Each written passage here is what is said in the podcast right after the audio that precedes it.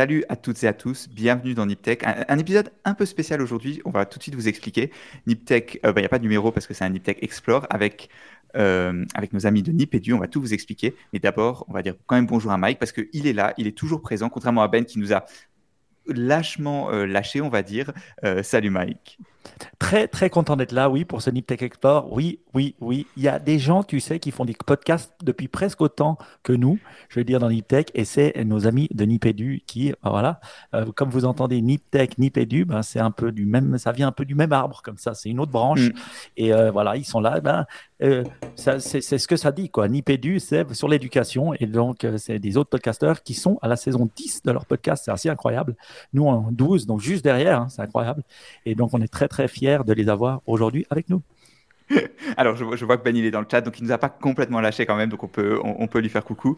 Et, euh, et, oui, en effet, ils sont là, euh, là au présent, parce qu'on en avait parlé, on a dit avec Chat, je, pense qu'on se souvient à quelques épisodes, on parlait de Chat GPT, on s'est dit, ah, il faudrait parler de l'éducation, machin, parce qu'on a tout de suite eu des, des, images de ce que ça pouvait donner. Et donc, on les a invités. Entre-temps, ils ont fait un épisode dessus déjà dans leur podcast, et ils ont dit, oh, euh, ils n'avaient pas trop envie d'en parler, donc j'étais là, ah mince. Euh, oh dommage, euh, ils vont pas vouloir venir et tout. mais euh, mais ils ont quand même accepté. Alors on a un peu, on, a, on va parler d'un peu plus de choses que, que seulement ChatGPT, j'espère. Et du coup, alors est-ce que je sais pas qui veut présenter le podcast, Fabien, Régis, Jean-Phi, et, et, vous présentez vous ensuite? Moi, je crois que Fabien, il vient de pointer Régis. Ouais, je, je, savais. Mais, comme d'habitude. non, je vais quand même commencer par dire la, la vérité. Baptiste, c'est vrai que bon, on prépare nos épisodes un peu comme des psychopathes. Et on était sur la préparation d'un épisode spécial chat GPT. Donc vous pouvez aller écouter si, si, si vous voulez. Et c'est pour ça qu'on a dit, bon, on enregistre notre épisode et après avec grand plaisir. Non, mais ça nous fait hyper plaisir d'être là, toi. Euh, complètement. Bon, le, votre patron n'est pas là. Ça nous fait encore mm. plus plaisir, voilà, puisque je vois qu'il est dans le, dans le, chat. Non, non, on embrasse Ben, euh, ça fait trop plaisir d'être là. Euh, oui, donc Nipédu, voilà, il le disait, Mike, hein, donc dixième saison. ça fait pas aussi longtemps que vous, pour le coup, parce qu'on est, on est euh, des, héritiers, hein, je disais en, off tout à l'heure, parce que si vous êtes les arrière-grands-pères du podcast, nous on se dit qu'on est les grands-pères, donc on est né euh, grâce à vous, hein, pour le coup, dans la famille NIP. Et euh, ouais, donc un podcast, enfin la tagline, elle n'a pas changé jusque-là, en tout cas, nous on est un podcast qui parle école, éducation et numérique, donc on essaye toujours de prendre les sujets sur un prisme avec, avec du numérique, même si on bouge beaucoup les derniers temps, et qu'on qu'on se dit autour de la formation, de la recherche, et un peu presque des sujets de, de société. Quoi. Et donc, on est tous les trois. Voilà, et on m'a forcé à, présenter le premier. Donc, moi, je suis, je suis Régis du, dans le trio. Là, actuellement, je bosse à Réseau Canopé. Je fais de la formation de, de prof, mais Nipédu serait rien sans mes deux acolytes de folie. Alors, je sais pas, je vais lancer vers Réseau Canopé. Du coup. Ouais, pardon. Pour les, euh, Réseau Canopé, c'est la formation des profs en France. Ouais, c'est un opérateur public de formation des enseignants et des formateurs en France, ouais, effectivement. D'accord. Fabien, du coup? Euh, écoute, euh, moi je bosse pour une asso qui s'appelle École Huma et dans cette asso j'ai la chance, l'immense bonheur, devrais-je dire, de travailler avec une équipe de, production pédagogique qui est constituée de trois ingénieurs pédagogiques, plutôt à mettre au féminin, d'une rédactrice euh, en chef slash rédactrice web et d'une chef de projet audiovisuel. voilà une petite équipe de, six personnes qui produit du contenu en ligne pour les profs de la formation à travers des MOOC, mais aussi des contenus plus légers. On, a, euh, on, a des, on fait des podcasts, euh, on fait des vidéos qu'on publie un peu partout, des fiches outils, des articles. Donc voilà, formation d'enseignants aussi, après avoir été enseignant moi-même pendant une vingtaine d'années. Trop bien. Donc, tu as vraiment. Est-ce que tu as commencé l'IPEDU avant de rejoindre cette association C? Complètement Baptiste, ouais. Euh, j'étais à ah. l'époque conseiller pédagogique, donc j'étais en transition mmh. entre la classe et les élèves, et puis euh, les projets un peu plus e-learning dans lesquels euh, je suis aujourd'hui. Trop cool. Et, pour finir, Jean-Phi, on, on m'a dit dans l'oreillette que tu étais chercheur. Ouais, ouais, de formation, je suis chercheur. Euh, donc moi j'ai un doctorat en sciences de l'éduc. Et puis si je devais le dire en Suisse, euh, aujourd'hui je suis, euh, je suis professeur associé à la Haute École Pédagogique de Lausanne. Et en français, je dirais que je suis maître de conférence à l'IUFM ou à l'INSPE ou à, l'INSPE, hein, je crois que c'est ça le dernier nom. Hein, mais voilà, en tout cas dans les, dans l'institution qui forme les enfants. J'ai mieux compris la première version, tu vois. donc voilà, donc moi j'ai la double casquette euh, recherche et puis formateur d'enseignants. Trop bien, fantastique. Alors, je, juste pour peut-être introduire cet épisode, vite fait, vous expliquer mon raisonnement derrière. C'était vraiment l'idée que euh, ChatGPT, encore une fois, ça pose la question de qu'est-ce que le, qu'est-ce qui est intéressant dans l'éducation et l'innovation, et pourquoi un truc comme ChatGPT, ça peut, changer ce qui se passe dans le monde de, l'éducation. Et euh, parce qu'aussi, ben, c'est un domaine assez particulier, je dirais. Tu vois, nous, on parle un peu de tech en général. Tu vois, les outils qu'on utilise tous les jours, les, je sais pas, genre, tu vois, Slack, on parle de Excel. Enfin, je sais pas, genre, tu vois, des, enfin, on parle pas d'Excel, mais on parle de, de, de choses assez général, mais tu as des mondes comme ça, comme l'éducation, par exemple, la santé aussi, qui bah, ils, bougent un peu différemment du reste de la société, et euh, mais c'est quand même vachement intéressant de voir comment est-ce que l'innovation passe dans ces, dans ces domaines. Et donc, c'est pour ça que je me suis dit que ce serait un bon, euh, un bon Euh, un bon moment pour faire un épisode sur ça. Et euh, d'autant plus que l'éducation, c'est vraiment un sujet qui touche un peu tout le monde. Enfin, moi, c'est pour, pour, raconter ma vie, ma, mère, elle est prof. Et donc, du coup, quand tu parles de IUFM, de, euh, attends, de conseiller pédagogique, genre, tu c'est des mots, genre, ça, ça, ça, ça, me fait beaucoup penser à, quand j'étais petit. Enfin, comme ma mère, elle a raconté ça autour de la table, tu vois. Et donc, voilà. Et puis, tu vois, Mike, je pense que les auditeurs savent, mais il a des enfants qui je l'espère, vont à l'école. Et euh, enfin, oui, voilà. Donc voilà, je pense que ça touche tout le monde. Et je pense que c'est pour ça que c'est aussi intéressant de voir comment est-ce que l'éducation, c'est un monde qui change ou pas. Peut-être, justement, on va, on va en parler. Et, euh, et voilà. Le, la première question, peut-être pour, pour, commencer, peut-être pour parler, pour commencer du, du, spécifique, je voulais vous demander euh, est-ce que euh, l'IA, donc le, les trucs comme ChatGPT déjà, est-ce que vous voyez à court terme des, utilisations Je sais que déjà vous avez fait un épisode là-dessus et sans spoiler ce que vous avez dit, je trouvais ça super intéressant par rapport à juste l'idée que j'en faisais d'élèves qui allaient euh, utiliser ça pour tricher. Est-ce que je sais pas, Fabien, est-ce que tu peux nous parler vite fait? Comment est-ce que vous l'utilisez? Est-ce que vous voyez à court terme des manières d'utiliser ces outils comme ça? Bah, en fait, si tu veux, Baptiste, c'est tout le débat qui agite aujourd'hui le, le, monde de l'éducation. Tu commences fort avec cette question parce que on a souvent un clivage chez les enseignants entre les, on va dire, les, les pédagogistes et les conservateurs. Donc, euh, sans caricaturer ça, mais pour donner une espèce de big picture pour les, pour les auditeurs, bah, aujourd'hui, on va avoir, même si peut-être qu'on reviendra sur cette notion de conservatisme, on va avoir des conservateurs qui, comme tu le disais, vont envisager euh, l'utilisation de ces solutions euh, comme des moyens de triche mais ça a été vrai en 2001 avec l'arrivée de Wikipédia, ça a été vrai avec l'arrivée d'autres technos, ne serait-ce qu'Internet. Tu vois, la, démocratisation d'Internet au, milieu des années 90, où on s'est dit, euh, l'éducation est finie, les élèves vont tricher euh, à grande échelle. Donc, une tendance plutôt euh, conservatrice, voire réactionnaire, qui va chercher des moyens de pouvoir identifier les textes produits par ChatGPT et court-circuiter ce qu'ils identifient comme des tentatives de triche euh, euh, des, des, élèves. Et puis tu vas avoir toute une frange d'enseignants de, qui vont se dire, tu le disais tout à l'heure, hein, la société est comme elle est, euh, l'éducation doit s'inscrire de manière séculaire dans la société dans laquelle elle est. Donc comment est-ce qu'on intègre ces nouvelles techs et, et comment évolue aussi l'éducation? Et la question in fine, c'est qu'est-ce qu'on enseigne aujourd'hui alors que des machines font très très bien ce que nous, on fera beaucoup moins bien? Ou sacrée entrée en la matière. je pense que tu as vraiment donné le, cadre pour l'épisode, c'est super. Euh, juste, euh, et pour continuer sur euh, parce que tu es créateur de contenu du coup, et ce que j'avais entendu dans votre épisode qui était vachement intéressant, c'est que, et, et, je sais pas pourquoi j'ai pas pensé intuitivement, mais vous disiez que les profs eux-mêmes peuvent utiliser ce genre d'outils, et, et, à quel point tu pourrais dire que ça change du coup, parce que j'imagine qu'un créateur de contenu, ben, c'est là que tu peux utiliser un, outil comme ChatGPT. Est-ce que vous l'utilisez? Est-ce que tu penses l'utiliser? Euh, tu, veux que je passe la parole à un copain ou euh, Non, justement toi, parce que tu es créateur de contenu, justement. Ok. Bah, en fait, on s'est rendu compte euh, assez vite, puisqu'on est créateur de contenu, on, s'est mis en compétition, nous, avec ChatGPT, tu vois, sur des, sur des sujets qu'on maîtrise plutôt pas mal, mais sur lesquels on a à peu près conscience de pouvoir trouver sur le net ou pas, hein, parce qu'aujourd'hui, euh, GPT 3.5, qui est la technologie qui est embarquée par ChatGPT, il n'est pas connecté à Internet, hein, il va chercher dans des bases de données qui sont actualisées. Euh, on sait qu'il peut trouver les bonnes infos et, et pour de vrai, il fait du contenu suffisamment bon pour qu'on puisse, enfin en tout cas pour que les utilisateurs n'y voient, euh, n'y voient pas grand-chose. Donc euh, aujourd'hui, nous, enfin moi j'en ai une utilisation plutôt pour des micro-tâches, tu vois. Je vais pas te dire que aujourd'hui un article tout entier, je vais le publier avec euh, ChatGPT, mais quand j'ai besoin, tu vois, de, de cibler une bibliographie, par exemple, ou me traduire rapidement euh, des éléments de texte. C'est plutôt sur ces, aspects-là que je vais l'utiliser, plutôt comme, et on y reviendra certainement, plutôt comme un, assistant pédagogique. Et pour moi, l'enjeu, il est plutôt, sans spoiler la suite de l'émission, sur une collaboration homme-machine qui nous simplifie la vie. Et c'est dans cette perspective-là, je pense que les pédagogistes dont on parlait tout à l'heure, c'est plutôt de cette manière-là qu'ils envisagent l'utilisation de, de ChatGPT avec les élèves ou en classe. Hmm.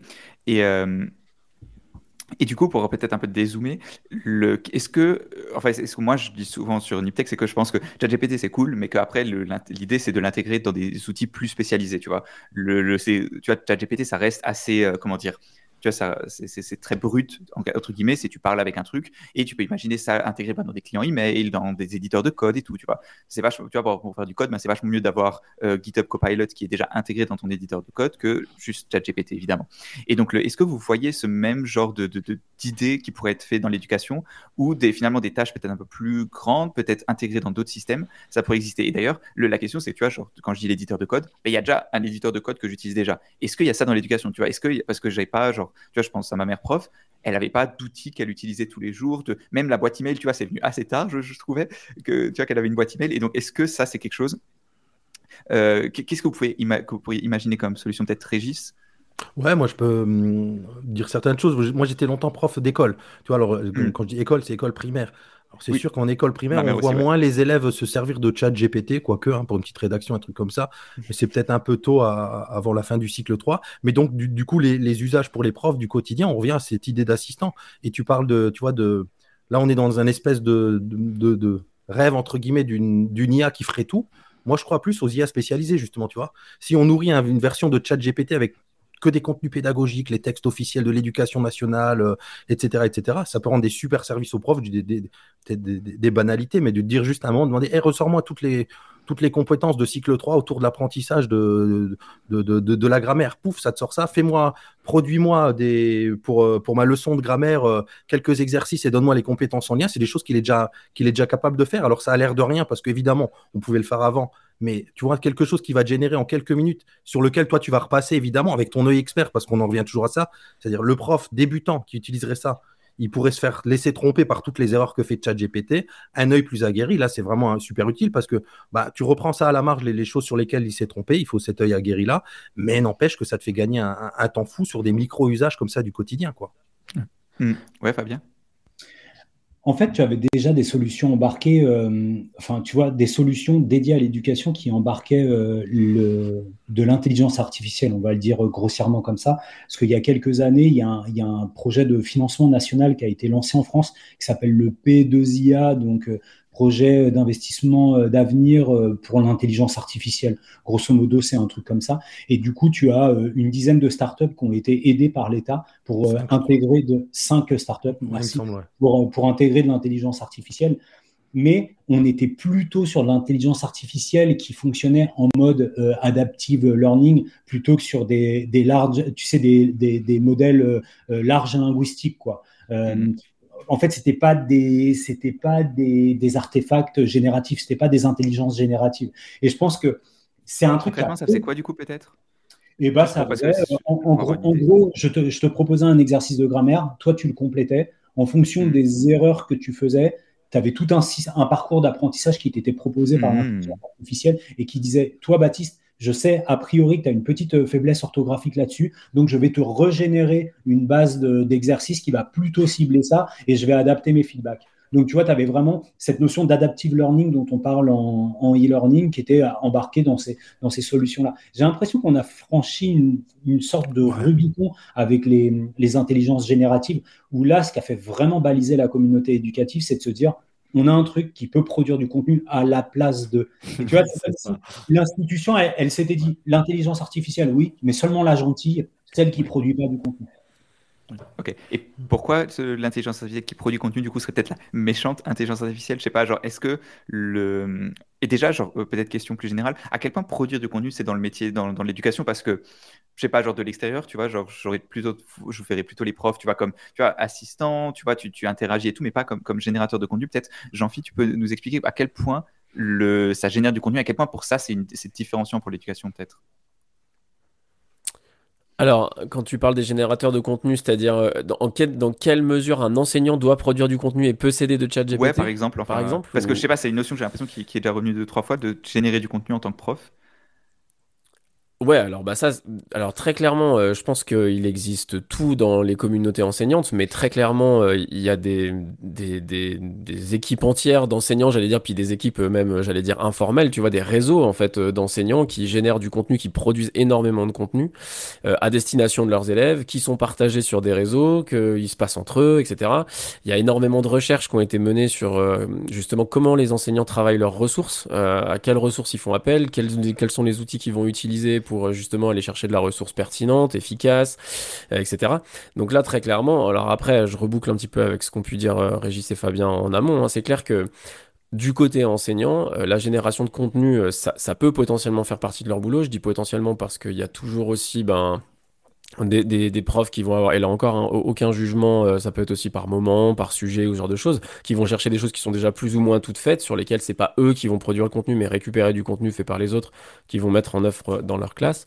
Mais toujours est-il que dans un sens ou dans l'autre, c'est sûr que euh, l'intelligence artificielle, telle que les exemples qu'ont dit Régis et Fabien un peu plus tôt, euh, peuvent, euh, j'allais dire, euh, en un seul endroit potentiellement, euh, condenser, euh, et puis voilà, bah, j'ai besoin de tel exercice pour tel niveau, sur tel contenu, euh, et puis voilà, ça génère des choses. On sera toujours dans une interaction homme-machine parce que là, en tout cas, on en est à un stade où, enfin, moi, je sais que dans mon institution, il y a pas mal de gens qui se sont amusés à essayer de la pousser un peu la machine. Et puis en fait, ça, dit quand même encore pas mal de bêtises. Donc Mm. il y a encore besoin de l'expertise pour, euh, voilà, pour, pour affiner ce qui, ce qui sort. Mais en tout cas, c'est clair que ça fait sortir des, je sais pas comment dire, ça fait sortir des grandes lignes, quoi, des guidelines que, dont tu, sur lesquelles tu peux lancer un- une, de la production de contenu euh, sur laquelle, enfin, que tu vas affiner pour ensuite euh, faire quelque chose. Et, et là-dessus, très clairement, euh, j'allais dans, dans un usage raisonné, raisonnable et intelligent, ça, ça peut aider, euh, ça peut, ça peut produire des très belles choses. Je pense. Ok, Je veux- Régis, tu voulais dire? Ouais, je, veux je veux bien rajouter un point là sur, pour revenir sur les, les P2IA et le fait de produire du contenu ou pas produire du contenu. Dans le cadre des P2IA, de ces partenariats intelligence collective, c'est que bah, c'était maîtrisé par l'État, enfin par le gouvernement, enfin par le, le, le- le- le ministère de l'Éducation nationale, dans le sens où on choisissait les entreprises à qui qu'on aidait à faire ça et elles travaillaient sur les données des élèves. Je mettrai un petit bémol, on dit IA, mais j'ai l'impression que dans ces projets-là, IA, c'était un bien grand mot parce que c'était, comme l'a Ouais. dit Fabien, le adaptative learning, de l'algorithme. hein. T'es mauvais sur les COD, euh, bon, on va te proposer des exercices sur les COD jusqu'à ce que tu réussisses. Je caricature un peu, hein, mais comparé à là où ouais, on a l'impression qu'il y a vraiment un saut quantique parce que ça produit des choses, parce que personne ne le maîtrise et parce que évidemment, bah, les élèves y ont accès aussi vite que, que les enseignants. hein. Pour le coup, plus personne n'a la main, quoi. Moi, Mm. j'ai une question parce que, en fait, bah, j'ai- vu ChatGPT, puis moi, j'ai tout de suite dit, waouh, incroyable, ça va changer ma vie. D'ailleurs, ça le change un peu, hein, parce que je l'utilise, par exemple, pour prendre des lettres, pour prendre des évaluations, pour prendre des trucs comme ça, et je le fais. Et je l'utilise, et franchement, ça améliore ma vie. Et bien sûr, j'ai vu mes, mes, mes nièces et mes neveux, ils ont 16, 18 ans, mais je leur ai dit, Eh, vous connaissez ChatGPT Déjà, j'étais étonné, ils ne connaissaient pas. Après trois mois, j'étais là, mais vous vivez sur quelle planète? Et puis, je leur ai montré comment l'utilisation. Puis, je leur ai dit, ben voilà, ah ouais, tu devais faire une, euh, un petit texte sur ce livre-là? Ben voilà, euh, tape voir, livre, faites-moi un texte de 100 mots ou 200 mots, j'exagère, hein, 500 mots, et puis euh, faites-moi le texte, un petit résumé sur ce livre. Et puis tout d'un coup, bam, le texte tombe, parfait, machin, tu peux changer deux, trois trucs si tu as envie, tout va bien. Mais ça, c'était concret. Je veux dire, moi, tu m'aurais donné cet outil. Et je sais que, notamment les anglophones, il y a beaucoup, on doit pondre beaucoup de textes, les francophones aussi. Moi, moi, j'ai une question sur qu'est-ce que vous voyez maintenant comme utilisation? Qu'est-ce que vous entendez tu vois, par les profs qui vous disent ah, ben maintenant je vois les, les élèves l'utilisent, euh, euh, ils vous téléphonent pour vous, vous dire. Est-ce que c'est les, quoi les utilisations que vous voyez euh, concrets au quotidien par les élèves? Écoute, moi je peux pas. Alors, moi, je, Non, non, vas-y, Ah, finis avec plaisir. Moi, j'en ai un qui me vient en tête parce que, en plus, euh, c'est passé dans la presse. euh, alors, je sais plus si c'est française ou suisse, mais euh, une promo de master avec euh, pas beaucoup d'étudiants, mais genre, euh, tu vois, une trentaine d'étudiants, je crois, ou quarantaine d'étudiants. Et puis, il y en avait euh, sur, sur cette. euh, en gros, il y avait plus de 50% des étudiants qui avaient généré. Alors euh, voilà, il devait produire un truc de 2-3 pages euh, sur euh, analyse d'un article, ou euh, voilà, d'un truc comme ça. Et puis en fait, il y avait plus de la moitié de la promo euh, qui avait généré le texte par ChatGPT, Mhm. tu vois. Euh, donc euh, dans- vraiment dans la lignée de ce que tu viens de dire, mais pour le coup pas sur une œuvre littéraire, mais sur un voilà sur un article, Mhm. un article scientifique dans le domaine de- dont, dont je ne sais plus. Donc ça vraisemblablement, voilà, tu vois, ça a déjà fait, ça a déjà fait la Mhm. presse, quoi. Voilà. Ouais, Mm. moi, le, toi, j'ai un, j'ai deux ados à la maison. J'en ai un qui est en, en terminale et qui va préparer ses études supérieures. Dans Parcoursup, donc qui est le, le, le- le programme pour euh, s'inscrire dans les études supérieures, pour chaque vœu que tu fais, il y a une petite lettre de motive à faire.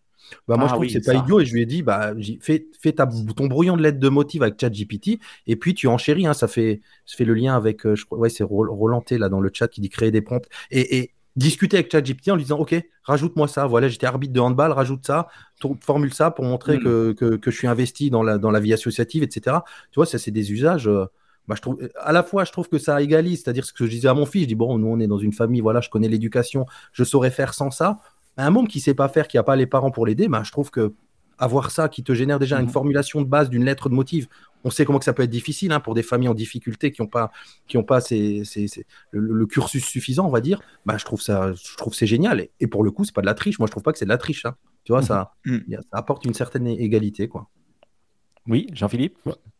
Puis ouais, je trouve l'exemple de Régis euh, d'autant plus intéressant qui touche du doigt le fait que ChatGPT peut t'aider sur des tâches qui sont finalement discriminantes, alors que c'est peut-être pas ce qu'on essaye de tester. Tu vois, typiquement, par exemple, pour un recrutement sur Parcoursup, la lettre de motivation, on sait que c'est extrêmement discriminant, euh, mais c'est pas parce que tu as écrit une mauvaise ou une bonne lettre de motivation que finalement, en fonction de la formation à laquelle tu te destines, que c'est vraiment le bon critère. Typiquement, nous, je sais que à, la HEP, là, donc euh, dans la formation des enseignants, la réflexion qu'on mène, c'est aussi de se dire, mais en fait, il y a encore des, des modules, des cours dans lesquels on demande des écrits et sur lesquels on évalue les étudiants par l'écrit, alors qu'en fait, les compétences qu'on souhaite à leur faire développer n'ont rien à Mhm. voir avec l'écrit.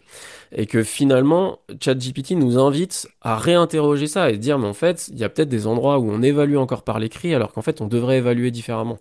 Et ça, je trouve que pour le coup, tu vois, c'est c'est quelque chose qui est assez sain, qui nous met face à quelque chose en plus qu'on en fait, qu'on sait déjà, mais face auquel on se, colle, on se cogne pas parce que, bah là encore, hein, Fabien parlait de conservatisme, euh, voilà, le- le- les- l'écrit, surtout dans la langue française, c'est quelque chose qui est quand Oui. même euh, vraiment euh, considéré comme méga important et tout.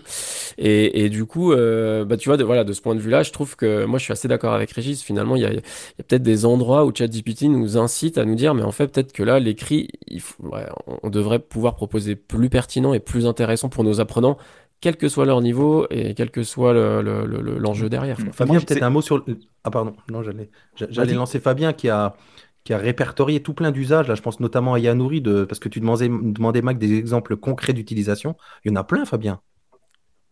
Toi, tu les as en tête, je sais que tu les as en tête. Fabien, on t'a Ah. perdu, je crois. Euh, T'as coupé ton micro, je pense, Ouais. Fabien. Il rallume son micro.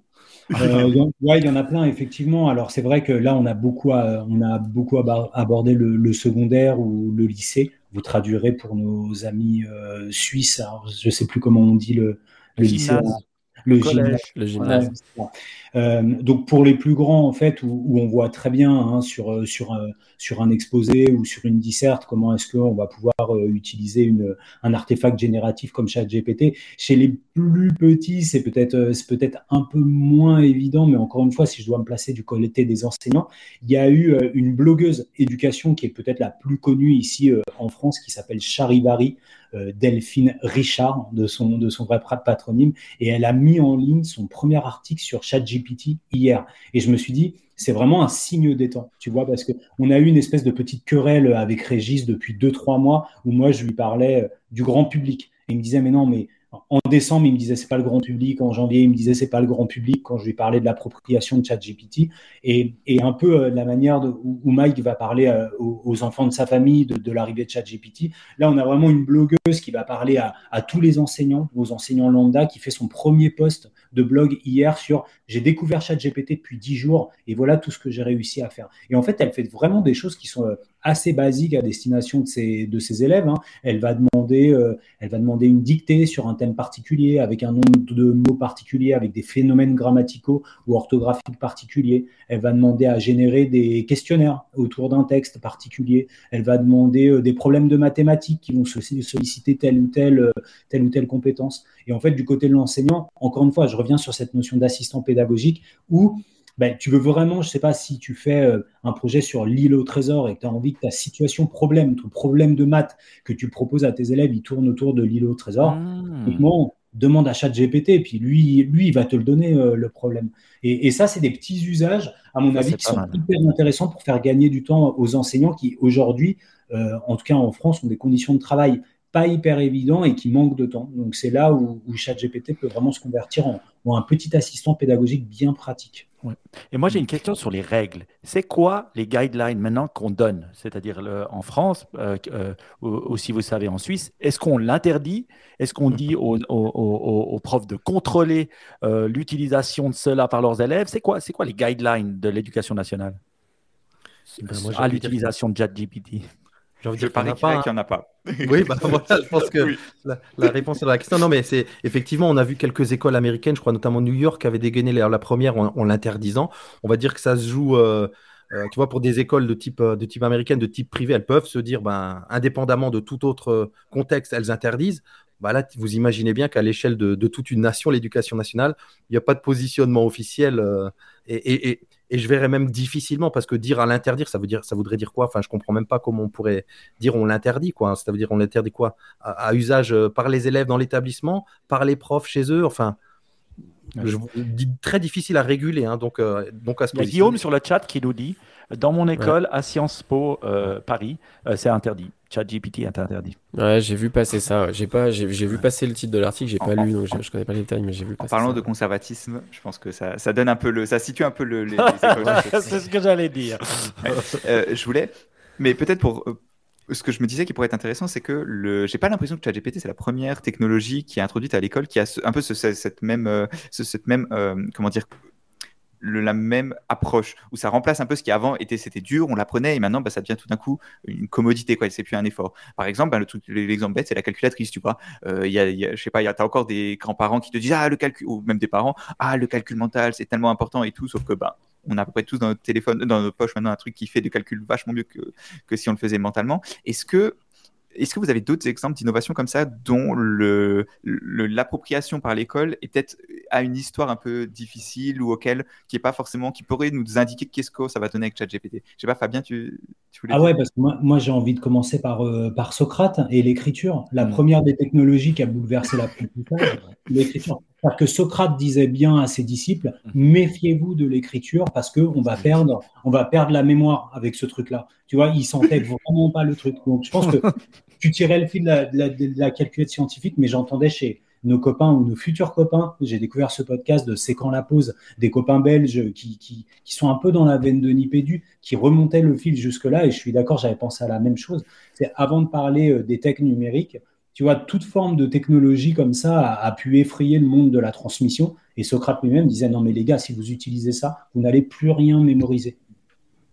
Mm. Et, historiquement, il y a eu ces débats à chaque époque. Hein. Quand, il y a eu la radio, il y a eu les premières radios scolaires, il y a eu des cris, cris d'orfraie pour un ah, mon Dieu, euh, euh, qu'est-ce qu'on amène dans l'école? Quand il y a eu la télé, c'était pareil. Enfin, à chaque grande évolution technologique, il y a eu ces, il y a, toujours ces éternels débats sur l'innovation, quoi. Avec des premiers mm. réflexes de on interdit, on régule, et, puis les choses se détendent parce que c'est jamais des innovations de, c'est jamais une rupture totale du jour au lendemain. Quoique là, ça s'est joué en, très peu de temps. Je pense que c'est ça qui a un peu sidéré tout le monde. C'est-à-dire que même moi, humblement, je, peux dire que nous trois, là, dans Nipédu, il y a, vous nous auriez dit il y a dix mois que, qu'on allait faire un épisode sur, sur l'intelligence artificielle et qu'il y a eu du gros changement. On n'y aurait pas cru. Et là, j'ai l'impression que tout le monde, en quelques semaines, ça s'est joué.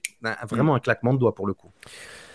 Mais en tout cas, alors là, moi, je rebondis sur ce que dit Régis parce que, en tout cas, euh, dans mon institution, ce qui a généré cette, euh, la, la, force de cette réaction, c'est la peur. Mmh. C'est-à-dire que vraiment, il y a eu cette inquiétude de voir les étudiants dotés d'un outil dont on n'arriverait plus à discriminer euh, la triche du, travail honnête en fait. Et c'est ça qui a, enfin là encore, hein, c'est vraiment au prisme de, local, de, mon lieu de travail à moi, mais je sais pas si c'est ça qui explique euh, l'écho que ça a eu partout ailleurs, mais en tout cas clairement, moi j'ai senti dans mon institution, dans la direction de mon institution, vraiment cette crainte quoi, de dire, ok, en plus euh, ChatGPT a fait son apparition genre quelques semaines avant la session d'examen et on a reçu un peu des, des consignes disant bon bah de toute façon pour la session d'examen à venir on pourra rien faire, on verra rien et puis ce sera pour la session d'examen du printemps donc de juin où on aura le temps de réfléchir et d'anticiper à comment on, on, on, rebondit face à, l'apparition de cette technologie. Parce que juste. Mais après moi je rejoins. Juste pour préciser pour les auditeurs qui ont peut-être pas le contexte, quand tu parles de ton institution Jean-Philippe c'est une université où on forme des profs, c'est même pas une école primaire. Exactement. voilà. Ah ouais, ouais bien sûr ouais déjà ça concerne des étudiants étudiants. Ouais, ouais, ça concerne des étudiants et puis des étudiants qui se destinent à devenir prof. tout à fait. Et, et, du coup, mais après, moi, je rebondis. Enfin, je, je, vais vraiment dans le sens de, de Fabien et Régis. On, on, a beaucoup ces, ces sursauts à l'arrivée de certaines technologies. historiquement, il y en a eu vraiment. Puis voilà, on, comme, comme, ils le disent, quoi, à l'échelle de, l'histoire de l'humanité, il y en a eu plein. Et puis en fait, on se rend compte que ça a toujours moins d'impact que ce qu'on croit. Ça, faut pas dire que ça n'en a pas, hein, mais ça, ça, ça, en a toujours moins que ce qu'on croit au début. Mais de toute façon, actuellement, on, a, on est d'accord qu'on n'a pas d'outils pour dire euh, c'était déjà GPT ou pas, ou on s'est fait aider par un IA. Euh, est-ce qu'il y a des outils qui existent pour dire euh, oui, il l'a utilisé, non, il ne l'a pas utilisé? Parce que si Baptiste il tape quelque chose ou moi que je tape quelque chose, il y aura des choses différentes. C'est ce que j'ai cru comprendre.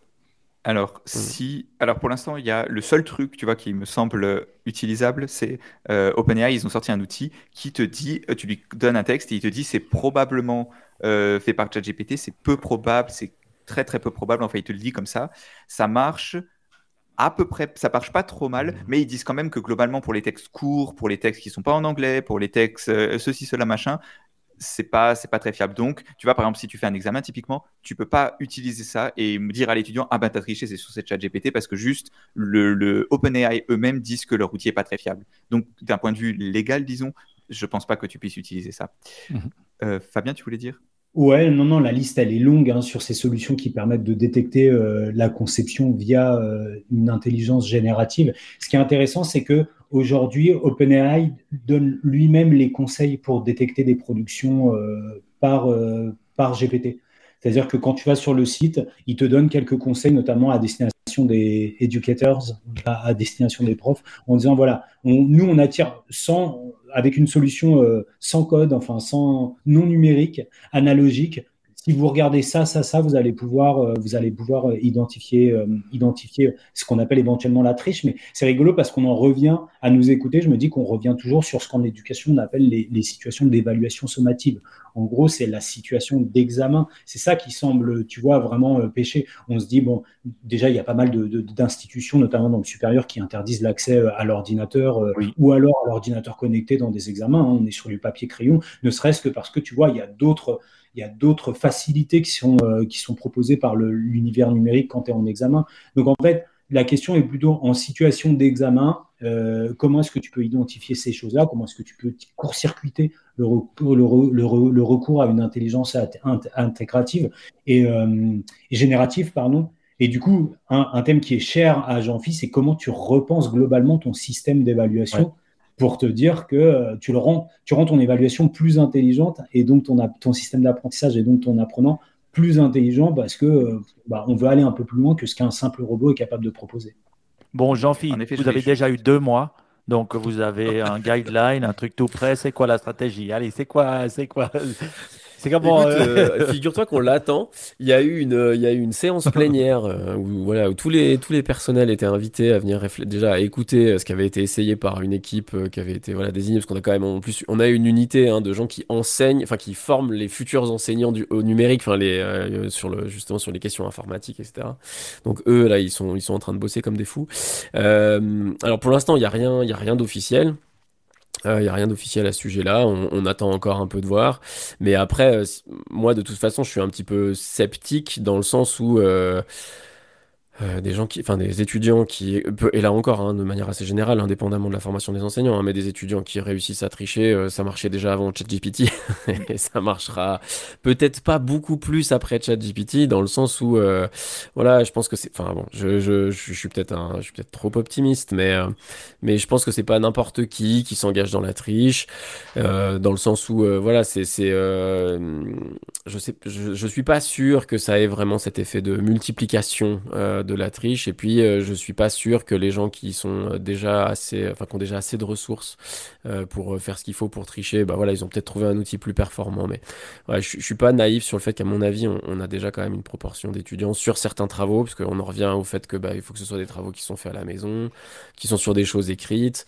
Voilà, dans le cadre de la formation des enseignants, il y a quand même d'autres d'autres enjeux, les stages, ce genre de choses. Où voilà, pour l'instant, l'intelligence artificielle, elle pourra pas grand chose, quoi. Donc voilà moi je suis pas. Je sais pas quel guideline on aura, mais de toute façon, je suis pas, suis pas très inquiet sur le fait que voilà, on va pas avoir des une recrudescence de triche comme ça du jour au lendemain. Et je, rebondis là-dessus. On disait, euh, il faut repenser donc un peu l'évaluation finalement, parce que ChatGPT, enfin, il faut repenser ou pas, mais l'évaluation, mais même plus généralement, le fait qu'on ait une nouvelle technologie qui font que certaines compétences deviennent, ben, entre guillemets, inutiles. De la même façon que quand tu as la calculatrice, ben, tu as moins besoin de calcul mental. Le, ça repense finalement ce qu'il faut apprendre aux élèves. Et je me demandais, parce que ça, c'est pas quelque chose qui, qui, est clair pour moi en tout cas, c'est comment est-ce que ce processus il évolue? Est-ce que c'est juste, ben, un peu aléatoirement, euh, du jour au lendemain, euh, on refait des programmes et puis on se dit, oh, peut-être que ça, on peut ne plus le faire ou quoi. Ou est-ce qu'il y a un processus un peu plus pensé où on se dit, OK, ces compétences-là, il faut les apprendre aux élèves, ces compétences-là, il n'y en a plus besoin. Comment est-ce que ça évolue, ce, dynamisme-là dans l'éducation? Comment est-ce que le, contenu des programmes et le, ce qu'on enseigne aux élèves, ce qui est important d'être enseigné aux élèves, il évolue? Je sais pas si qui veut répondre, peut-être Jean-Philippe. Ah, ou Régis, ouais, Régis, vas-y, ouais, vas-y, vas-y. vas-y, ah, vas-y. De première vie, en, partant plus du terrain, on va dire que les choses, elles bougent forcément euh, beaucoup plus vite au niveau du terrain, puisque voilà, ceux, ceux, qui sont impactés, ils sont directement sur le terrain. Donc euh, c'est là que les choses évoluent le plus, bougent le plus, où chaque prof au quotidien va, va effectivement s'adapter. Moi, j'ai un exemple tout bête en tête. Hein, J'étais longtemps prof de en, CM2. Et pour moi, bon, il y en a qui, qui criaient à, l'horreur, mais chercher dans un dictionnaire, ça me paraissait dingue. C'est-à-dire que le mot, il mettait 10 minutes à chercher un mot dans le dictionnaire, alors qu'en deux secondes, il l'avait euh, sur la tablette de la classe. Ce qui ne veut pas dire que la compétence de chercher dans un dictionnaire, elle n'est pas importante à faire, à, à, à développer. Mais par contre, si je veux juste l'orthographe d'un mot, bah, je le tape dans le navigateur et je le trouve, c'est ce qu'on fait tous en tant qu'adultes. quoi. Les compétences pour chercher euh, toi, dans l'ordre alphabétique dans les pages du dictionnaire, elles sont importantes, elles servent à d'autres moments pour d'autres choses. Euh, ces choses-là, tu vois, elles, évoluent sur, le terrain très vite.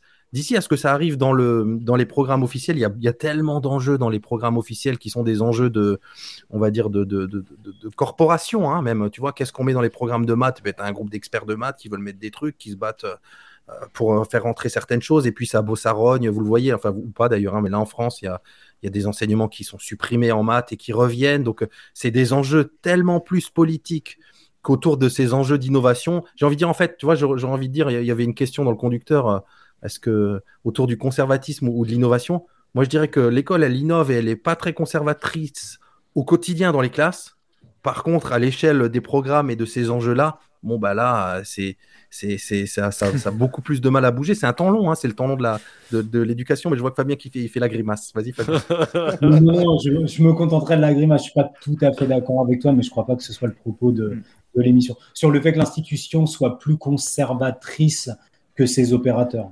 Enfin... Mais, ouais, parce que moi j'avais plein de profs, tu vois, ils étaient vieux, et entre les profs vieux et les profs jeunes, bah, ils t'enseignaient pas de la même façon, tu vois, ils étaient tous les deux sur le terrain dans le même, euh, dans le même endroit, mais le, tu vois, ils s'enseignaient pas de la même façon. Donc, et en plus, on vit, et, tu vois, moi, enfin, je sais pas, genre, ben, du coup, Fabien, Régis, vous êtes tous les deux en France. En France, tu vois, c'est genre, tu as le, le haut qui dit au bas comment faire, et donc c'est aussi, genre, je sais à quel point le terrain il a du, du, du leeway, de la liberté. Je sais pas, Fabien Ouais, vous n'allez pas me Il y a quelques années, il y a une, il y a, il y a une chercheuse, euh, Divina Fraumeg, je pense qu'elle était en Infocom, qui nous avait dit dans une, dans une interview à Régis et moi qu'il n'y avait pas de. Tu sais, on parle souvent de la liberté pédagogique en France, qui est quelque chose auquel les enseignants sont très euh, attachés. Et elle, elle disait il n'y a pas de liberté euh, pédagogique, il y a juste une, une liberté d'expression pédagogique. Et la nuance, elle est énorme, je ne vais pas la développer ici, mais en gros, c'est que tu as un potentiel de liberté euh, qui n'est pas forcément utilisé euh, par tous, les, par tous les personnels. Par contre, je, je t'ai trouvé un peu sévère, Baptiste, sur le côté vieux prof, jeune prof. je dis que, c'est un jeune cliché, disons. Mais c'est pas que des vieux et des jeunes, non, c'est vrai. Mais disons, il y a des profs qui clairement sont plus à la recherche de l'innovation que d'autres. Ça, je pense. En, fait, nous, chez, chez Nipédu, on aime bien parler de, de, vitalité professionnelle et de vitalité pédagogique, c'est-à-dire que tu peux avoir des motivations chez des enseignants qui font que à un moment, ils vont avoir recours à ce qu'on appelle euh, communément de l'innovation pédagogique parce que justement, étant très à l'aise dans des routines professionnelles et des routines pédagogiques, ils ont aussi besoin de se réinventer. C'est souvent des enseignants plutôt experts. Donc, Baptiste, pardonne-moi euh, de te détromper, qui sont souvent un peu plus à l'aise dans leur pratique et qui vont se dire, moi, je vois arriver ChatGPT, ok, je suis sûr que je vais pouvoir m'éclater avec un outil pédagogique comme celui-ci. Ok, non, intéressant. Effectivement, genre jeune, vieux, voilà. Mais, ok, c'est super intéressant. Peut-être, j'en fais une question pour toi. Comment, est-ce qu'il y a une, quand même une réflexion, parce que tu vois, on dit c'est politique, que, comment les programmes évoluent, mais est-ce qu'il n'y a pas quand même un moment des, besoins, tu vois, genre juste une vision peut-être un peu plus objective de qu'est-ce que les élèves ont besoin d'apprendre, tu vois. C'est bête, mais tu vois, à l'université, enfin, je sais pas, je, me souviens euh, quand j'étais donc à l'EPFL en Suisse, je me souviens, il y avait un, un moment, il y avait des profs de gymnase, donc lycée qui étaient venus en cours, qui regardaient ce qu'on faisait pour pouvoir s'adapter à ce que nous, à ce qu'ils apprenaient ensuite. Donc il y, a quand même un moment, un besoin d'apprendre des choses. Et comment est-ce que ça, c'est quand même quelque chose qui, à un moment, est quantifié avec, je sais pas, peut-être des recherches sur ah ben depuis l'arrivée de ChatGPT ou l'arrivée de la calculatrice, il y a tant et tant de besoins. Enfin, je sais pas. Est-ce qu'il y a quand même de la recherche qui est faite dans qu'est-ce qui doit être au programme? Question un peu vaste, mais euh, aborde-la comme tu veux. Alors, Posé en ces termes, c'est-à-dire, euh, euh, est-ce qu'il y a de la recherche sur qu'est-ce qu'il doit y avoir au programme? Non, je pense que la manière dont plutôt les... en fait, tu peux avoir deux champs... Enfin, il y a deux... Je dirais qu'il y a deux manières dont la recherche peut se saisir d'une question qui est apparentée à ça. Tu peux avoir vraiment des recherches en politique éducative, donc vraiment là pour le coup, qui, qui vont vraiment s'intéresser bah, justement aux enjeux politiques, donc euh, pas forcément euh, euh, dégager les motivations... j'allais dire, qui sont pertinentes relativement à la présence de technologies et ce genre de choses, et ce que ça a comme impact sur ce qu'on doit enseigner aux élèves, mais plutôt justement sur les tensions de, voilà, de conservation, de, de résistance au changement, ce genre de choses? Donc tu vas avoir ce champ-là. Après, les autres champs euh, qui pour le coup peuvent avoir un impact, c'est dès lors qu'on va plutôt s'intéresser à ce qui se passe du point de vue cognitif, c'est-à-dire vraiment où là pour le coup on va se dire ok bon ben du coup est-ce que euh, je sais pas par exemple est-ce que les, les, les, élèves sont euh, moins bons ou meilleurs aujourd'hui en calcul mental euh, maintenant qu'il y a qu'il y a la calculatrice? Plus récemment, enfin pour parler d'une technologie qui est un peu plus récente et moi qui, qui où j'ai vu quelques papiers sortir et pourtant c'est pas quelque chose forcément qui est enseigné à l'école ou en tout cas pas directement, c'est sur l'utilisation du GPS. Mmh. Tu vois vraisemblablement il y a des travaux qui sont en train de montrer que le GPS a tendance alors à, à nous faire nous représenter l'espace différemment. Alors ça veut pas forcément dire qu'on... Alors il y, y, a quelques personnes qui sont tout de suite en train de dire oui, alors du coup maintenant on sait plus lire une carte, donc on sait plus se retrouver nulle part. Donc là tu vois, tu as un peu ce discours à nouveau, ah, c'était mieux avant, machin. Puis en fait on se rend compte que c'est pas tant que ça nous permet moins de choses, c'est que ça remodèle, c'est-à-dire qu'on travaille pas forcément les mêmes euh, réseaux neuronaux, ça remodèle la chose et on aborde vraiment cognitivement la représentation dans l'espace, le déplacement euh, de, de, manière un peu différente. Et de ce point de vue-là, le, processus est hyper long. Euh, mm. C'est-à-dire que le temps que mm. la technologie arrive, euh, qu'elle soit appropriée, qu'il y ait de la recherche dessus, que cette recherche, elle soit un peu consensuelle, parce que là aussi, si tu veux, on est sur euh, de l'humain, avant qu'on ait des résultats qui sont un peu robustes et puis sur lesquels les gens s'entendent, et puis que ça, ça retombe soit dans l'oreille des opérateurs de l'éducation nationale, comme le disait Fabien, soit ça retombe dans l'institution, c'est toujours des processus extrêmement longs. Et puis souvent, d'ailleurs, enfin, tu vois, typiquement l'arrivée d'Internet, du numérique dans son ensemble. Hein, on, équipe, enfin là, en Suisse, mais on équipe les, élèves et les écoles et les classes à grands coups de tableaux numériques, de tablettes et ce genre de choses. Alors que 20 ans de recherche sont en train de nous montrer que globalement, le numérique a plutôt un effet neutre. C'est-à-dire qu'en fait, euh, ça a globalement pas d'effet, en fait. Entre des choses qui en ont un peu, des choses qui n'en ont pas, ou qui ont plutôt des effets négatifs, en moyenne, le numérique, pour l'instant, on a mm. l'impression que ça n'a pas trop d'effet. Et en fait, tu vois, il aura fallu le temps que l'école accède à la technologie pour qu'on se rende compte avec les résultats de la recherche qu'en fait, que c'est globalement moyen utile ou utile dans des, dans, vraiment dans des, dans des trucs très, euh, très spécifiques. Ouais, je veux juste apporter une toute petite nuance à ça, mais c'est complètement juste et je vais jamais me dédire, dédire Jean-Phi, mais ça veut quand même dire si l'effet moyen est nul, c'est-à-dire qu'il y a des endroits spécifiques où il y a un très gros effet d'autres où il n'y en a pas, où c'est contre-productif. Et tout l'intérêt, c'est de trier ça, c'est-à-dire trouver les endroits mm. où ces innovations ou le numérique ont un effet vraiment porteur, et puis le balayer, euh, balayer toutes les fausses euh, bonnes idées. Et, juste un autre point pour toi, Baptiste, quand tu parlais de, de bonnes pratiques, enfin la recherche, l'œil de la recherche sur les, programmes ou des choses comme ça. Il y a, il y a alors j'espère que je dis pas de bêtises, Fabien, tu me diras si, si c'est une bêtise. Je crois que c'est le Cézanne qui a produit il y a pas très longtemps euh, ben, un guide, le guide des 10 bonnes pratiques pour innover. Et là, il y a une l'espèce de levée, de, pas de bouclier, mais presque de, par les enseignants sur les réseaux, dire bah, si on nous dit où et comment innover, est-ce que ça reste de l'innovation Est-ce que c'est pas, on se mord pas la queue à dire ben, les bonnes innovations dans l'éducation, c'est ça, faites ça. Donc, tu vois, il y, a aussi cet équilibre-là où il y a, la liberté pédagogique que nuançait Fabien. Il y a ces idées de la recherche va vous donner les bonnes pratiques. Et ben, il y a un effet de balancier entre ces deux choses, euh, ces deux choses-là, sachant que la recherche, ben, elle bouge aussi, hein, effectivement. Quoi. Mmh. Non, super intéressant. Le, je pense, ce qui est intéressant, c'est qu'on voit un peu les thèmes et la le, qui reviennent un peu, tu vois, genre cette idée de, de, de, conservatisme, le, ah, qui revient quand même un peu. Le, ce qui est intéressant aussi, c'est que plusieurs fois, on voit que c'est vraiment le, le, changement, il vient quand même plus du bas que du haut. Et ça, c'est pas quelque chose que j'aurais intuitivement pensé, parce que, ouais, je sais pas, j'aurais tendance à dire, bah, peut-être que au contraire, le, tu as des, je sais pas, des choses comme des conseillers pédagogiques, que tu as des gens qui, qui sont là, des chercheurs justement, qui sont là à vouloir pousser l'innovation, et que c'est dans les classes que ça bloque. Mais en fait, non, c'est plutôt le contraire, quoi. C'est plutôt le haut qui est assez, euh, qui est un peu plus Et moi, j'ai une question. Je, trouve ça vachement intéressant, peut-être. J'aimais bien ce que tu disais, Jean-Philippe, sur le fait que ça met du temps avant d'être intégré, même si notre monde va plus vite, ça, ça demande quand même. Et, alors j'ai peut-être une question justement sur, euh, sur cette intégration qu'a eu le Covid. Et souvent, bah voilà, cette manière de télétravailler et puis aussi de téléétudier, on va dire, et cette intégration, peut-être pas pour les plus jeunes classes, hein, mais pour les plus, euh, que, ça soit à l'université. Est-ce que maintenant il y a des études euh, qui existent et des recherches qui disent le bien, le mal, est-ce que c'est plutôt un, un, plus, plutôt un moins Qu'est-ce que c'est quoi ce que, ce que dit le métier? C'était pour Jean-Philippe Non, je, crois que. c'est pour moi non les gars, vous avez... Bah, il y a plein il y a, il y a plein d'études hein, qui sortent encore et il y en a eu plein pendant, juste après, et, et sur les, les effets qu'a eu le Covid. Alors, un, un, résumé assez simple qui faisait plaisir à tout le monde, on va dire au sortir du Covid, c'était de se dire un peu, ben, on a gagné quelques années sur, euh, sur tous ces outils-là euh, que, que, la communauté éducative n'aurait pas pris en main, hein, les, outils de webinaire, les, les, outils de travail asynchrone, etc., etc. On se rend compte avec le recul, un, que c'est beaucoup plus nuancé, et deux, que eh ben, dès qu'il n'y a plus de Covid, ben, et, et, à juste titre, hein, tout le monde n'avait plus qu'une envie, c'est de faire comme avant, quoi. Retrouver ses bons petits chaussons et de se dire, euh, de croiser les doigts pour plus que ça ait lieu. Et tu vois, on aurait pu, moi je me souviens d'un épisode de Nipédu, on parlait de ça, où émettre quelques, quelques idées et se dire est-ce que ce serait pas idiot, par exemple, de, de, se dire que, je sais pas moi, une semaine dans l'année ou quelques jours euh, par mois dans l'année, ben, on, se remet tous à ça, c'est-à-dire les élèves restent à la maison, les profs pour garder ces bonnes habitudes. Alors, j'ai pas envie de dire au cas où il y a une nouvelle crise de Covid, mais pour continuer à développer ces habitudes et voir un petit peu euh, ce qu'elles peuvent développer. Tu vois, j'ai l'impression qu'il y a eu un, une espèce de one-shot là pendant, on va dire, les deux ans du, du Covid, où il y a plein d'études là-dessus. Sauf que comment les réinvestir, puisque derrière, ben, le, le, le, le téléenseignement, comme tu le dis, ben, de fait, il a, il a plus eu lieu. Quoi. Et on n'a pas analysé l'impact sur l'étudiant? Là, tu semblais parler du côté prof, mm. du côté euh, l'impact, ouais, ben, on revient aux habitudes qu'on a. Et du côté étudiant, le fait d'intégrer plus la notion de euh, télétude et aussi physique, est-ce que c'est un net positif?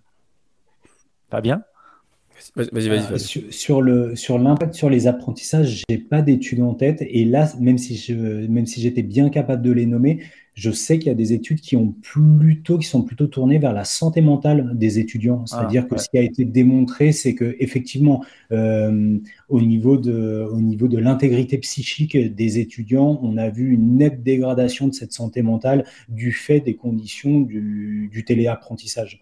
Donc, euh, je ne sais pas en termes d'apprentissage si on a des études qui nous permettent de discriminer euh, la plus-value d'un apprentissage physique versus un, apprentissage à distance. Par contre, on sait qu'il y a des effets néfastes de euh, l'apprentissage à distance de masse chez les étudiants. Et, j'ai envie de dire, mais là, c'est plutôt au doigt mouillé ou selon mes souvenirs, quel que soit l'âge de, l'étudiant, et plus il est jeune et plus l'impact il est important. Hmm. Donc, j'allais vraiment répondre la même chose que Fabien, c'est-à-dire qu'à ma connaissance, les études qu'on a déjà, elles sont vraiment sur les aspects émotionnels et affectifs, et très clairement, les effets sont délétères. Et je fais l'hypothèse que, en ce qui concerne les apprentissages, ça va pas tarder. On va pas tarder à avoir des résultats, et je pense qu'ils vont être faits avec des méthodes, parce qu'en fait, justement, je pense que ce qu'on attend de voir, c'est de voir ces cohortes. Bah, typiquement, moi, je sais que dans mon institution, là, on est en train de, on est, on accueille en fait depuis le semestre dernier, enfin, des étudiants qui ont passé deux ans dans le deux ans dans le Covid, on va dire, et qui retrouvent pour leur première année une scolarité normale. Et en fait, on voit, euh, on voit des, des, des, baisses dans les résultats aux examens qui sont les mêmes que ceux d'avant le hmm. Covid. On a l'impression qu'ils réussissent moins bien. Et je pense que là, ce qui va se passer, c'est qu'on va pas être les seules institutions à faire ce genre de constat et qu'on va commencer à avoir des publications avec des concaténations de résultats de plusieurs universités ou de plusieurs genres de choses et que euh, cette hypothèse va être éprouvée. Moi, à l'échelle de mon institution, je sais ce que j'entends, mais c'est pas du tout représentatif. Euh, et je pense que là, on va commencer à avoir des résultats qui vont, qui vont discuter de ça. Fabien Régis, vous voulez tout de réagir Ouais, moi, je, je, je, continue à tirer ce fil. Je mets ma casquette de, de, de, doctorant. Là, je suis en train de faire une thèse qui porte sur la, formation hybride hein, des profs et, des formateurs. La grande question aussi sur ce terrain-là, c'est euh, et les, recherches qui portent là-dessus, c'est d'essayer de voir comment on articule au mieux le présentiel et le distanciel. Qu'est-ce qui est le plus puissant en termes d'apprentissage à rester en présentiel et à être en distanciel? Et il y a notamment un chercheur qui a travaillé là-dessus dans le feu de l'action, j'ai envie de dire, c'est euh, c'est André Tricot qui a publié pas mal de choses. Et pour vous donner un tout petit exemple, euh, ben, vous n'êtes pas sans savoir qu'au début du- des, des confinements, ben, la, la- la première idée qui venait, c'est il y a beaucoup de profs qui ont fait des capsules, hein, des capsules vidéo pour, euh, pour que les élèves puissent les, voir à distance. Lui, il a étudié ça. Et par exemple, il y a des. J'aime bien parce que la recherche, c'est toujours sur des toutes petites choses comme ça. Ben, rien que le fait, il disait, ben, on a envie d'en dire un maximum dans cette capsule de 5 minutes pour ses élèves. Et en fait, c'est ultra contre-productif. Et rien que le fait de, dans un petit cours de 5 minutes, d'enregistrer toutes les minutes, de faire une petite pause, de s'arrêter de parler, de machin, eh ben, il y a un effet de fou au niveau recherche sur l'apprentissage des élèves. Vous voyez, encore une fois, ça se joue à des, à des micro-détails de rien du tout. N'empêche que si la recherche met pas l'œil là-dessus et le doigt là-dessus, personne ne le sait. Et du coup, c'est à- à- justement par petit à coup comme ça que que- qu'on peut accumuler des, des, des- des- des preuves de, de bons usages qui seraient diffusés dans, à, à tous les enseignants. Fabien, tu voulais réagir aussi ou? Non, non, pas sur, pas, pas sur ce fil-là, mais comme Guillaume parle dans le, dans le chat, Guillaume qui nous écoute depuis, depuis Twitch, il parle du soutien psy euh, via chatbot. Euh, ça me fait penser à une petite blague qu'on s'était fait avec Jean-Phi sur euh, Caractère AI, qui est un site sur lequel vous pouvez dialoguer avec euh, à peu près qui vous voulez, des célébrités, euh, Churchill, Maradona. et il y a une psy aussi, et moi j'avais tenté aussi la séance de psy avec, avec euh, l'intelligence artificielle. Donc petit, petit clin d'œil à Guillaume sur euh, Twitch. Euh, je- et du coup, Moi, je trouvais intéressant, hein, euh, juste Mike. ça, parce que quand on écoute, c'est pour ça que je trouvais intéressant de faire le lien avec le, un peu euh, ce qu'on a appris sur le, sur le télé-enseignement, parce que voilà, on voit que ça prend du temps. Bah, déjà, je pense que la technologie pour lier à ce qu'on parle de ChatGPT, c'est la même chose. Ça va prendre du temps avant de savoir comment on l'intègre, comment on va l'utiliser. L'utiliser, c'est sûr, on va le faire, comme le téléenseignement pendant le Covid. Après, quel sera son impact? On le verra dans deux, trois ans. Parce que c'est vrai, on travaille avec des humains et puis euh, les études sont longues. Donc, je trouvais bien ce Mm. parallèle de voir, euh, de voir que ben, ben, on va devoir attendre malheureusement. Et que l'innovation, même si finalement c'est que tu vois, genre, t'as ChatGPT qui arrive à 100 millions de personnes en quelques semaines, Oui. machin, bah, ça reste quelque chose qui prend du temps, tu vois, genre pour s'adapter, pour que la société s'adapte, pour qu'on en fasse quelque chose, ça, ça prend quand même du temps.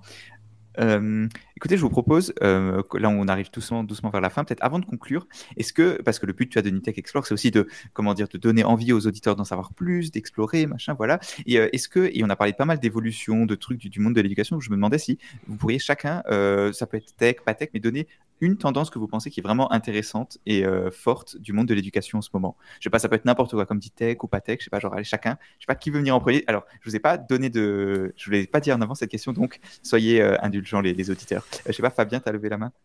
Ouais, je vais prendre un peu le contre-pied directement avec, avec l'école dehors et tout ce qui est tendance à l'écopédagogie, c'est-à-dire justement la rupture, euh, alors peut-être pas forcément la rupture avec la tech, mais en tout cas le rapprochement avec euh, la nature. Donc l'école de l'école dehors ou l'école du dehors, c'est le fait de prendre les élèves et de les emmener euh, dehors, voilà, pour leur enseigner à peu près tout et n'importe Mm. quoi. Ça nous ramène un petit peu à la, à la leçon de choses. Ça s'appelait comme ça en France dans les années, euh, non, on va dire ap- après la Seconde Guerre mondiale. Mais une grosse tendance qu'on voit, c'est plutôt à une, tu vois, un contre-pied par rapport à, l'invasion de la tech dans le milieu, euh, dans le milieu éducatif. Et il me semble que Nipédu va bientôt faire une, une émission sur l'école sanctuaire technologique, sans vouloir spoiler. Mais, euh, mais voilà, c'est ça, c'est de se dire bah, comment est-ce qu'on se déconnecte? Tu sais, un peu à l'image des, des cadres de la Silicon Valley, euh, on nous expliquait qu'ils mettaient dans leur- leur môme dans des écoles où il y avait zéro connexion et zéro device. Bah, je pense que ça peut être une tendance de l'éducation dans les, dans les années à venir. Hmm. Trop Je bien. laisser Jean-Fils mouiller, bien sûr, avant moi, parce qu'il faut que je réfléchisse. J'ai- je, vais, je vais presque lâcher une insulte. Régis. Euh, euh, ouais, en fait, je vais jouer un peu sur les mots, mais euh, je parce que du coup, tu as dit tech ou pas tech. J'ai envie de respecter, enfin, de, tu vois, j'ai envie de trouver un truc tech, mais je vais, je vais le détourner un petit peu. Euh, ouais, moi, il y a un truc qui, qui me saisit, qui me saisit pas mal, un peu dans tous les, dans toutes les tensions que j'entends. Là aussi, un peu dans les milieux de la recherche. euh, c'est sur ces questions de, j'allais dire, donc je reprends le mot tech, mais pas dans le mot technologie, mais plutôt dans le mot technique. Par rapport à dans la formation des enseignants, on a beaucoup ce débat de euh, dans quelle mesure ce qu'on donne au, comme contenu à nos futurs enseignants, aux étudiants, c'est prescriptif sur la manière d'enseigner, sur les techniques d'enseigner.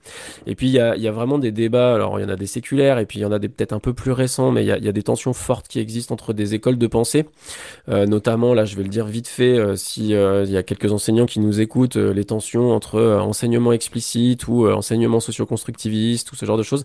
Et là, en ce moment, euh, sur ces aspects un peu technicistes, on est dans une période où j'ai l'impression qu'on va vers l'apaisement. C'est-à-dire que je, lis et j'entends de plus en plus de, gens tenant de ces espèces de chapelles qui se parlaient assez peu et puis qui, se tiraient un peu dessus sur justement sur les techniques d'enseignement, qui ont tendance à vouloir un peu renouer du lien. Et euh, je trouve que c'est un truc assez actuel et puis qui de mon de ma jeune expérience est, un fait euh, assez notable sur le fait qu'on essaye en fait de porter un peu plus un discours de il n'y a pas de bonne méthode d'enseignement, il y en a, c'est au pluriel, ça mmh. dépend quels sont les élèves, ça dépend quels sont les contenus, ça dépend et, et voilà et je trouve que c'est assez sain et que voilà c'est un peu une actualité, euh... enfin pour moi en tout cas c'est une actualité que je que je sens un peu par-ci par-là et que je trouve euh, que je trouve euh, intéressante. Si, si, si, je peux résumer, c'est un peu accepter le comment dire le, le qu'il n'y a pas d'absolu finalement dans l'éducation, qu'il y a de l'incertitude. Enfin, de c'est un peu.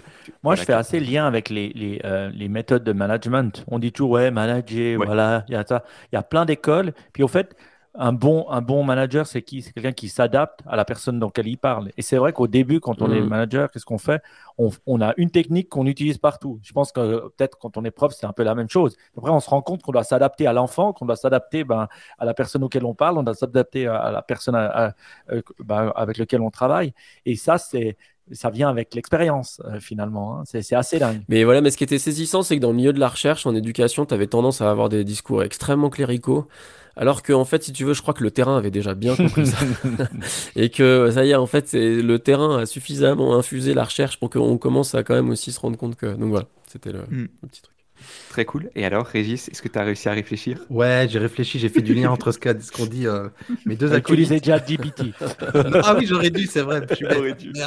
Euh, non, non, moi, c'est, mais c'est un truc que je vois monter depuis longtemps. Alors, c'est pas du tout mon domaine pour le coup, et, et c'est pas du tout numérique ni tech. C'est tout ce qui est autour de, alors, je vais le dire comme ça, mais autour des compétences psychosociales, de, de, de, de et des revendications des mots, mais de, tu vois, des questions de genre, des questions de, mm. de bien-être je vois, moi, c'est un sujet, je m'en occupe pas du tout là dans mon organisme de formation, je vois mes collègues, mais il y a une demande de fou et il y a toujours beaucoup, beaucoup, beaucoup de monde, quoi. C'est-à-dire, tu vois, de, de, de, de, recentrer en fait autour de l'humain, si je devais résumer, c'est quelque chose comme ça. Et, et, et, je le dis souvent, moi, j'adore cette génération, là, je commence à, être un petit vieux pépère, mais je vois mes petits ados et, les élèves que je fréquente encore. Ben, qui sont dans une affirmation de, de, de, leur époque que moi j'adore, tu vois, dans leur façon de se fringuer, dont dire, ben, les gender fluides, dans toutes ces questions-là, mmh. je trouve qu'ils secouent un peu la société, du oui. coup, qui secouent aussi l'éducation nationale, qui est obligée de trouver des solutions, de s'adapter un peu. Et alors, ça pousse peut-être un peu fort les dernières années de ce côté-là, mais comme j'aime à dire, je pense que le balancier, à un moment, il va revenir. Mais il y a une très forte demande, et c'est peut-être ça, tu vois, plus que l'innovation, la tech et, et, tous nos sujets qu'on adore, c'est voilà, revenir à l'humain. Euh, J'espère ne pas faire une caricature, mais je le pense vraiment. Il y, a, il y a quelque chose de ce mouvement-là, tu vois, qui est en lien avec ce que disait un peu Jean-Phi de la recherche qui s'apaise un petit peu, et de Fabien de l'école d'or. Il y a quand même un, mouvement de fond autour de, autour de l'humain qui se rejoue là, et ça fait du bien. Et c'est peut-être ça finalement que l'IA nous permet, c'est que ben, ce qui est important finalement, ce qu'il faut remettre en centre. Oh, je, en m'entendant, je, me, ça, je, je, trouve que je suis très cliché, mais que finalement, ça nous permet de remettre au centre ce qui est peut-être finalement le plus important, tu vois, c'est qu'est-ce qui est humain et que finalement, ben, le, tu vois, l'éducation, au final, tu vois, c'est un, un, prof, un élève, tu vois, c'est ça l'important et que là, finalement, ben, peut-être que l'intelligence artificielle, ça permet de remettre cette connexion humaine au centre. J'espère que c'était pas trop cliché. non, justement, je trouve, tu vois, c'est parfait parce que sous ces airs de banalité où on a l'air d'être gêné de le dire, mais non, mais c'est le non. Une, voilà, ça sonne bien. Fantastique. Est-ce que, Mike, on a encore quelque chose à ajouter avant, le, avant la conclusion de Non. Et la conclusion se fera pas par moi. Hein. Euh, Régis m'a dit qu'il avait préparé une citation, une quote, comme yes. je viens de dire, car on ne finit jamais sans une quote, et j'en avais pas, donc j'étais content qu'il qu en ramène. Qu en bah, franchement. Moi, moi, je trouve intéressant hein, quand j'entends ça, et puis j'entends, franchement, d'ailleurs, je dois vous dire euh, tout, tout d'abord bravo, hein, parce que euh, souvent, on pense le prof fermé, on le critique. Moi, depuis que j'ai eu des enfants, j'ai arrêté de critiquer les profs. Même, je suis prêt à toujours plus les payer, toujours plus leur donner. Moi, je m'en fous, je donne. Parce que je dis, mais voilà, avant, c'est normal de, de- tous ceux qui éduquent mes enfants, je veux bien, je veux bien les payer. Et avant, euh, c'est c'est vrai, donc, euh, on voit, ça fait plaisir de voir des gens comme ça, compétents, et puis qui, euh, qui, qui sont là parce que aussi ça change euh, les clichés que se font les gens des, des, des professeurs, alors que quand on a des enfants, on voit l'importance et l'impact sur le, surtout sur lequel euh, sur- que les profs euh, ont euh, sur, sur, sur, sur la société et nos enfants. Donc déjà, je voulais vous dire un grand merci pour ce que vous faites tous les jours. Hmm. Bah, merci à vous de nous avoir invités. C'était un super Merci moment, beaucoup. chouette. Et, euh, et du coup, Régis, est-ce que tu Ouais, peux nous bah, lire ta eh, citation déjà, On- quel on honneur. Moi qui suis un fidèle, je les écoute tous, hein, les, les, les Niptech. Pas, pas, tous, pas tous les Explore, mais les Niptech. Et j'attends toujours avec impatience la citation finale. Donc, euh, quel honneur de pouvoir la faire dans un épisode. Euh, écoutez, moi, j'ai bah, choisi en lien avec le thème. hein. On a vu beaucoup une citation passée d'Isaac Asimov euh, que vous avez, voilà, je vais Mm. pas citer. Moi, il y en a une autre que j'adore, qui, en tout cas, qui me fait penser à tout ce qu'on qu'on a dit. Donc, je, je la fais en français, hein, bien sûr. Je vous fais pas le Bien petit sûr. jeu de Ben, de la traduction, tout ça, comme vous faites toujours. Donc, en science, la phrase la plus excitante que l'on peut entendre, celle qui annonce de nouvelles découvertes, ce n'est pas Eureka, mais c'est drôle. Hmm. Pas mal. Ouais, ouais, ça me Je suis d'accord, 100%. Putain, J'ai fait mon, j'ai fait mon side, trop bien. Non, J'aime bien. En plus, Isaac Asimov, on aime beaucoup. Donc, euh, j'ai Ouais. jamais lu, mais j'ai- j'aime bien. Hmm. Donc, je trouve que ça, ça va avec. Euh, finalement, on est toujours en train de se dire euh, euh, ouais, là, rire, rigoler, pas trop se prendre au sérieux ou être euh, surpris comme ça. Comme j'aime bien, Mm. j'aime bien la citation. Très très belle. Non, je suis d'accord. La recherche, c'est beaucoup de surprises. C'est beaucoup plus ça finalement que de de- de- d'avoir une équation qui se ferme. Enfin non, c'est la surprise, c'est le- la nouveauté finalement qu'on découvre. 100% d'accord. Et très bonne citation. Merci beaucoup. Et, euh, et sur ce, le, la, la dernière question après la quote, c'est où est-ce qu'on peut vous retrouver? Est-ce que voilà, et, vous- je sais pas, est-ce que vous êtes actif sur TikTok? Je sais pas, est-ce que c'est une bonne question ça Est-ce que Niptedu est sur TikTok? Euh, sans- À ma connaissance, non. Il y, a, il y a sans doute un compte moribond qu'on a, que j'ai testé un moment, mais non, non, pas- non malheureusement. On- Fabien, il- micro, Fabien? Euh, C'est Fabien, le le micro, Fabien. il est déjà parti, Fabien. C'est le moment où on dit qu'il y a une excellente émission de Nipédu sur euh, les profs sur TikTok, par contre. Ouais. Voilà, donc il y a un Ah. gros, gros dossier euh, de Nipédu sur les profs TikTokers. Et du coup, bah, si on- veut écouter cette émission, où est-ce qu'on vous retrouve? Ouais, c'est voilà, c'est bah, euh, at- arrobas atnipédu sur, euh, sur Twitter, hein, c'est le seul endroit où on poste les épisodes. Donc, euh, le- oui, oui, on poste les épisodes. Après, vous nous retrouvez sur SoundCloud, sur toutes les bonnes plateformes de podcast euh, du monde et de l'univers. Vous tapez Nipédu, vous, vous tombez forcément dessus. Fantastique. Encore quelque chose à ajouter ou on peut conclure? Ouais, Merci à c'était vous. trop bien. Merci à vous, c'était vraiment genre fantastique de vous avoir. Genre, franchement, ça m'a fait super plaisir. Et, euh, et sur ce, ben, vous savez où nous retrouver, Niptech, Ask Niptech sur Twitter, la Niptech Nation. Je crois que c'est qui de vous trois qui est sur la Niptech Nation qui en avait parlé? C'est moi. C'est Régis. Merci beaucoup de nous avoir rejoints. Encore une fois, bah, si vous voulez poser des questions, vous venez sur la Niptech Nation. Si vous avez des soucis avec vos enfants, vous venez sur la Niptech Nation demander à Régis. Là, il rigole, je sens qu'il n'a pas Il trop, rigole trop envie, mais essayez toujours, écoutez. Et, euh, et sur ce, bah, on vous dit. euh, alors, moi, je vous dis à dans longtemps parce que je vais partir en voyage, donc je ne sais pas quand est-ce que je reviens dans Niptech, mais pour le Make It- Ben et Mike, Ben et Mike, ils seront de retour bientôt. Et sur ce, bah, ciao. Ciao, Ciao, ciao. ciao. Merci beaucoup, les gars. Ciao. Gardez la pêche.